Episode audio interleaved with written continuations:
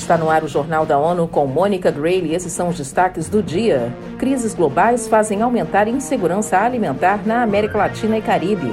ONU marca Dia Internacional dos Migrantes neste domingo. Crises globais lançaram 56 milhões de pessoas na América Latina e Caribe na insegurança alimentar severa.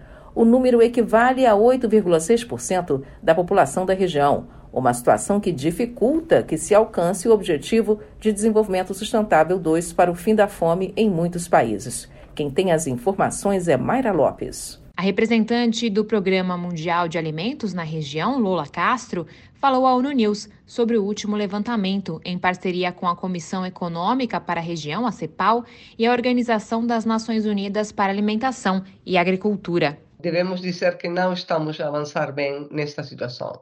Mas pronto, é uma região que tem muitas oportunidades. Segundo Lola Castro, para reverter a tendência de agravamento da fome nos países latino-americanos e caribenhos, é necessário investir nos mais vulneráveis por meio de transferências sociais, alimentação escolar e na agricultura, especialmente nos pequenos produtores. Da ONU News em Nova York, Mayra Lopes. A chefe regional do PMA, Lula Castro, lembrou do papel do Brasil como um dos maiores produtores de grãos e cereais, especialmente de soja, para a região e para o mundo. E aqui em Nova York, o Conselho de Segurança analisou nesta quinta-feira ações para combater as ameaças à paz e segurança internacionais causada pelo terrorismo. O subsecretário-geral da ONU para contra-terrorismo, Vladimir Voronkov, afirmou que, apesar das perdas de liderança pela Al-Qaeda e Daesh, ou Estado Islâmico do Iraque e do Levante, o terrorismo se tornou mais prevalente e disseminado pelo mundo, afetando milhões de pessoas.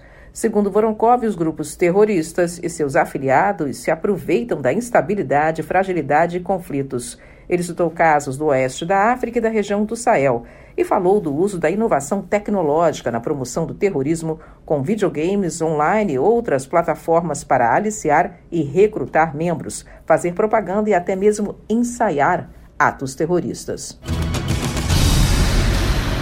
O alto comissário para direitos humanos das Nações Unidas criticou a situação dos presos políticos na Nicarágua e pediu a libertação imediata de todos os detidos arbitrariamente. Ana Paula Loureiro tem os detalhes. Num discurso ao Conselho de Direitos Humanos, Volker Turk afirmou que o tratamento degradante e humilhante imposto aos opositores do regime do presidente Daniel Ortega está sendo agora estendido às famílias dos detidos. Ele citou o caso de uma idosa que foi sujeita a uma revista íntima antes de visitar o parente na prisão e afirmou que a saúde mental dos prisioneiros está piorando a cada dia.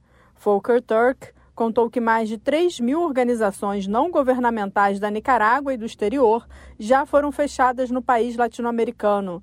Deste total, quase a metade deixou de operar em setembro após a repressão do governo. Com isso, um sem número de pessoas não obtém mais os serviços e assistência dessas entidades.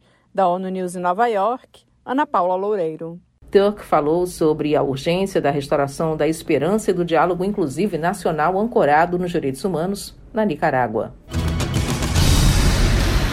E neste domingo, 18 de dezembro, a ONU marca o Dia Internacional dos Migrantes. Com mais de 281 milhões de pessoas vivendo fora de seus países de origem, a organização ressalta a importância de milhões de trabalhadores migrantes e da necessidade de solidariedade para com os que vivem em condições desafiadoras, enfrentando perigos, conflitos e a emergência climática.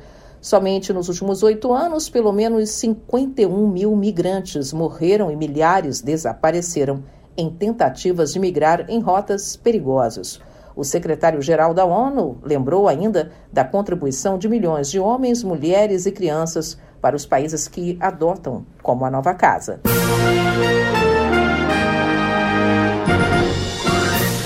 Este foi o Jornal da ONU. Mais informações na nossa página news.un.org/pt e nas nossas redes sociais. Siga a gente no Twitter, ONUNews.